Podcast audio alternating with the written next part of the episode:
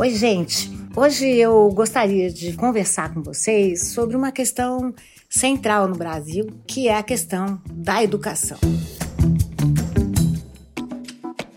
Como vocês sabem, a educação nunca foi o direito de todas e de todos e de todos aqui no Brasil e sempre foi distribuída em proporções desiguais. Mas o mote, na verdade, o pretexto para que a gente fale disso, e vamos voltar ao tema, foi justamente uma fala do governador de São Paulo, Tarcísio de Freitas, que reconheceu nessa terça-feira, na terça-feira, dia 20, que os professores da rede estadual de ensino não têm as melhores condições de trabalho, infraestrutura, remuneração, mas, disse ele, trabalham com muito amor e fazem assim um grande trabalho.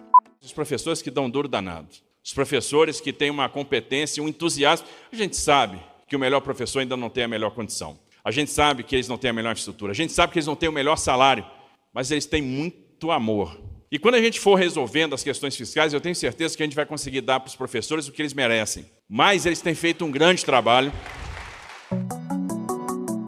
Eu sempre acho que amor é um dado muito importante nos nossos trabalhos, ainda mais quando se trata de um ofício vinculado à educação.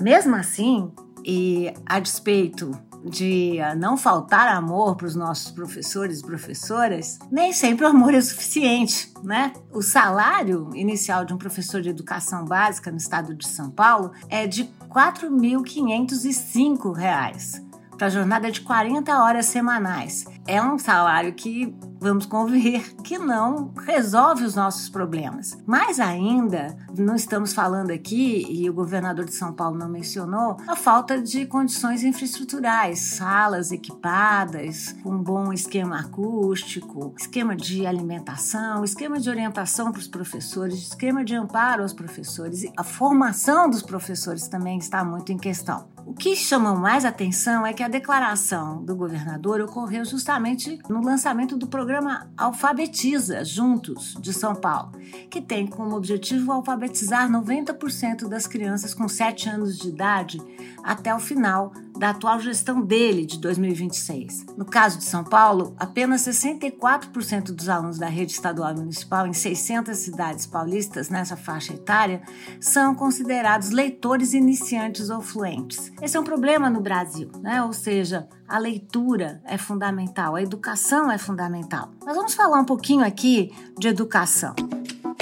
Comecei esse podcast chamando a atenção por como a educação nunca foi um direito de todos, todas e todos nesse país de proporções gigantescas e muito desiguais. Por exemplo, os escravizados não tinham acesso à escola. A Constituição de 1824, a não menciona nem escravizados nesse acesso livre à educação, então pouco crianças pobres, que também estavam impedidas de frequentar esses lugares. Na minha opinião, a educação é o verdadeiro ticket de cidadania, mas nós vivemos no Brasil em mundos desagregados que prevêem inserções muito distintas para as pessoas negras, pobres e até bem pouco tempo para as mulheres igualmente. Foi só em 1920 que o Brasil, a partir de figuras bastante importantes, cito aqui Anísio Teixeira, poderia citar outros e outras, mas começou a avançar numa plataforma que se refere a uma educação mais robusta e mais consistente. O Estado Novo, por exemplo, nos anos 30, 40, uh, usou a pauta da educação como uma forma de civismo, como uma forma de patriotismo. Né?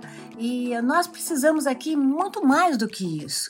Nós precisamos de escola, uma escola pública, universal, gratuita, para que a gente crie formas de combater a desigualdade renitente que existe no Brasil, promova de fato formas de inclusão. Se vocês forem comparar, fizemos aqui um paralelo, só na América Latina, não estou falando de países como Canadá, como Estados Unidos, que vocês poderiam alegar tem mais recursos. Vamos fazer um paralelo com a Argentina, Chile, Bolívia. Pois bem, Brasil não investe ainda proporção comparativa do seu PIB em educação. O problema da educação atinge todos, todas e todos os brasileiros e brasileiras, mas ele prejudica muito mais as populações vulneráveis. De quem eu estou falando? Das populações jovens, das populações pobres e das populações negras. E vamos interseccionar todos esses elementos. Né? São justamente nós interseccionarmos os marcadores de geração, os marcadores de região e de raça também, veremos que essas são as populações mais prejudicadas no que se refere à educação. A história da educação no Brasil é ainda uma longa história de desmazia, é ainda uma longa história de desigualdade. E nós sabemos que só existe um gatilho bom, que é o gatilho da educação, para combater essa que é uma característica estrutural do Brasil. Ela é estrutural porque ela também estrutura o nosso passado, fala do nosso presente e do nosso sonho de futuro. Portanto, erra o governador de São Paulo. Não falta aos professores e professoras amor e afeto.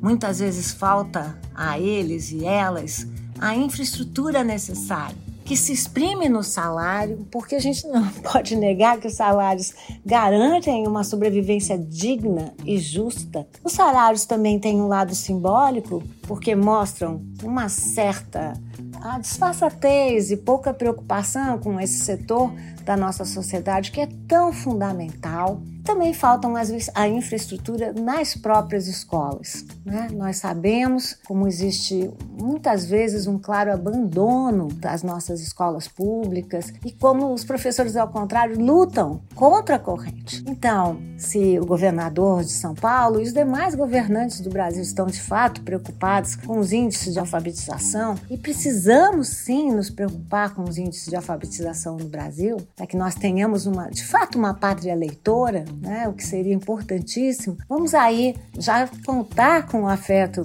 e com o amor dos professores e das professoras, porque isso não se discute, mas vamos apostar na educação. Vamos apostar num país que sabe que a educação é o setor mais importante para que nós possamos combater autoritarismos, governos populistas e tenhamos uma pátria e cidadãos, cidadãs mais conscientes, mais ativos, mais republicanos e sendo assim mais justos e mais preocupados com a igualdade.